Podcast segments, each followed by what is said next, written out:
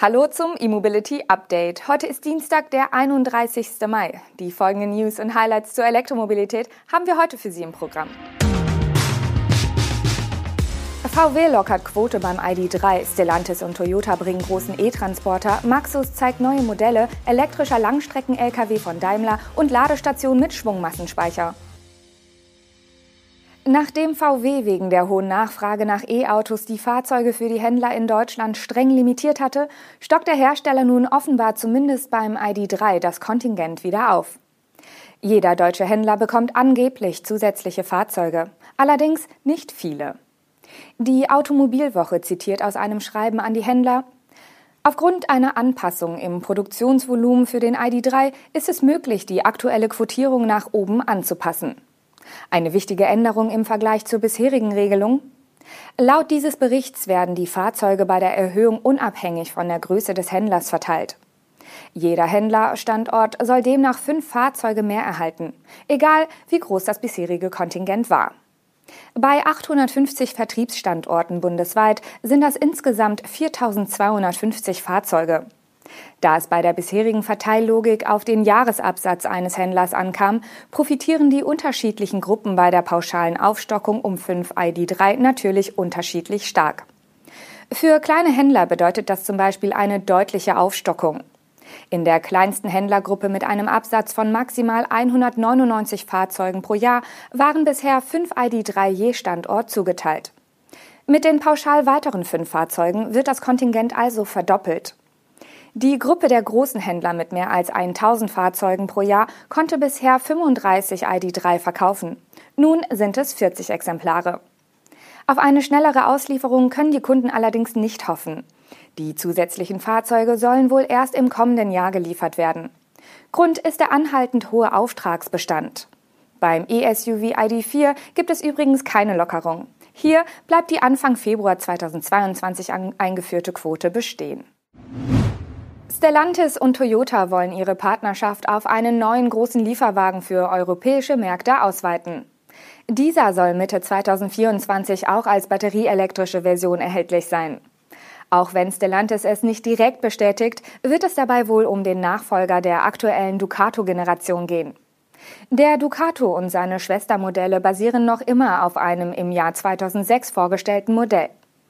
2014 gab es eine umfangreiche Modellpflege. Seit 2020 gibt es auch den Educato, der mit zwei Batteriegrößen mit 47 oder 79 Kilowattstunden angeboten wird. Technische Details zu der neuen Generation sind noch nicht bekannt. Stellantis bestätigt derzeit nur, dass die Fahrzeuge inklusive der Toyota-Version in den Stellantis-Werken in Polen und Italien produziert werden sollen. Für Toyota Motor Europe wird das neue Modell eine Premiere sein. Bisher haben die Japaner hierzulande noch keinen großen Transporter angeboten. Das Modell in dem umgangssprachlich als Sprinterklasse genannten Segment wird die dritte Karosserieversion aus der Partnerschaft mit Stellantis.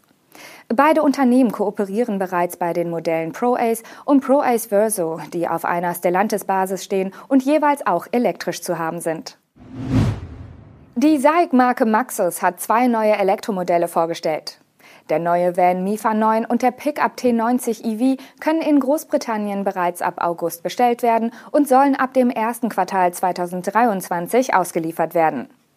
Ob die beiden neuen Elektromodelle wie die E-Transporter der Marke künftig auch in Deutschland angeboten werden, ist noch nicht bekannt. In der britischen Mitteilung gibt Maxus aber selbstbewusst an, dass die beiden neuen Modelle den Markt revolutionieren sollen. Bei der ersten der beiden Modellpremieren auf der Commercial Vehicle Show in Birmingham handelt es sich um den Mifa 9. Der elektrische Siebensitzer ist 5,27 Meter lang, glatte 2 Meter breit und 1,84 Meter hoch. Mit seiner 93 Kilowattstunden großen Batterie soll eine NEFZ-Reichweite von 520 Kilometern möglich sein. Der Elektromotor ist mit 180 kW angegeben und soll ein maximales Drehmoment von 350 Newtonmeter bieten. Weitere Angaben zu Fahrleistungen und Verbrauch macht Maxus derzeit nicht. Stattdessen werden Merkmale wie das Front- und Heckradar oder die elektrisch öffnende Heckklappe und Schiebetüren hervorgehoben. Beim E-Pickup Maxus T90 EV handelt es sich um die Elektroversion des in China erhältlichen T90. Der E-Motor leistet hier 150 kW, der Akku kommt auf einen Energiegehalt von 88,5 Kilowattstunden. Die Reichweite wird trotz der großen Batterie mit nur 320 Kilometern im WLTP City angegeben. Im kombinierten WLTP dürfte der Aktionsradius also deutlich geringer sein. Bei beiden Modellen nennt Maxus noch keine Daten zum Ladesystem. Die Leistungen beim AC- und DC-Laden sind also noch nicht bekannt. Daimler Truck hat erste Prototypen des batterieelektrischen Fernverkehrs-Lkw e-Actros Longhaul gebaut und will diese noch in diesem Jahr auf öffentlichen Straßen erproben. Zudem kündigt der Lkw-Bauer weitere Varianten des e-Actros für den Verteilverkehr an. Zur Unterscheidung. Beim e-Actros handelt es sich um einen schweren Elektro-Lkw für den Verteilverkehr, der seit Ende Februar 2022 ausgeliefert wird. Dieses Modell ist optisch kaum vom bekannten Actros mit Dieselmotor zu unterscheiden. Der elektrische 40-Tonner für den Fernverkehr soll erst 2024 mit einer Reichweite von etwa 500 Kilometern serienreif sein. Von diesem Modell wurden nun die ersten Prototypen aufgebaut.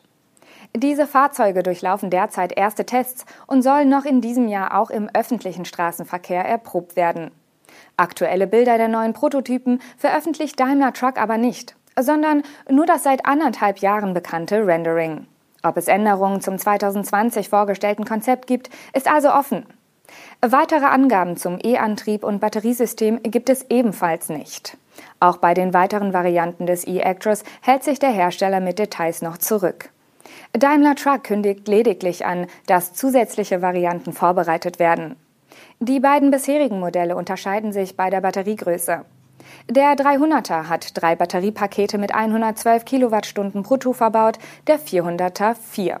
Jedes Modul steht für rund 100 Kilometer Reichweite.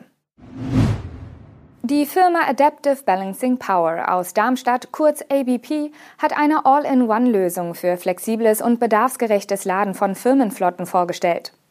Dank eines Schwungmassenspeichers in der Ladestation sollen auch Schnellladungen ohne entsprechenden Netzanschluss möglich werden. Mit dem Smart Charge Boost von ABP können Fuhrparkbetreiber je nach Szenario E-Fahrzeuge langsam oder ultraschnell laden. Und das auch an Standorten, die nicht an das Mittelspannungsnetz angeschlossen sind. Der Stromspeicher benötigt nur einen 63 Ampere Starkstromanschluss, um die eigene Leistung aufzubauen. Die Ladelösung mit Schwungmassenspeicher namens Amperage hatte das Unternehmen bereits im vergangenen Oktober vorgestellt. Bei der nun angekündigten All-in-One-Lösung handelt es sich um eine auf die Bedarfe von Firmenflotten optimierte Variante. Dank des Speichers sollen auch Ladeleistungen von bis zu 350 kW möglich sein, wenn ein Fahrzeug schnell wieder benötigt wird. Ähnlich wie bei einer batteriegestützten HPC-Lösung wird der Speicher dann langsam mit dem verfügbaren Strom wieder aufgeladen. Den großen Vorteil zu einem Batteriespeicher sieht ABP in der besonders nachhaltigen und langlebigen Konstruktion. Das war unser letztes E-Mobility Update im Mai. Wir danken Ihnen fürs Zuschauen oder Zuhören und sind morgen wieder für Sie auf Sendung. Bis dahin, machen Sie es gut.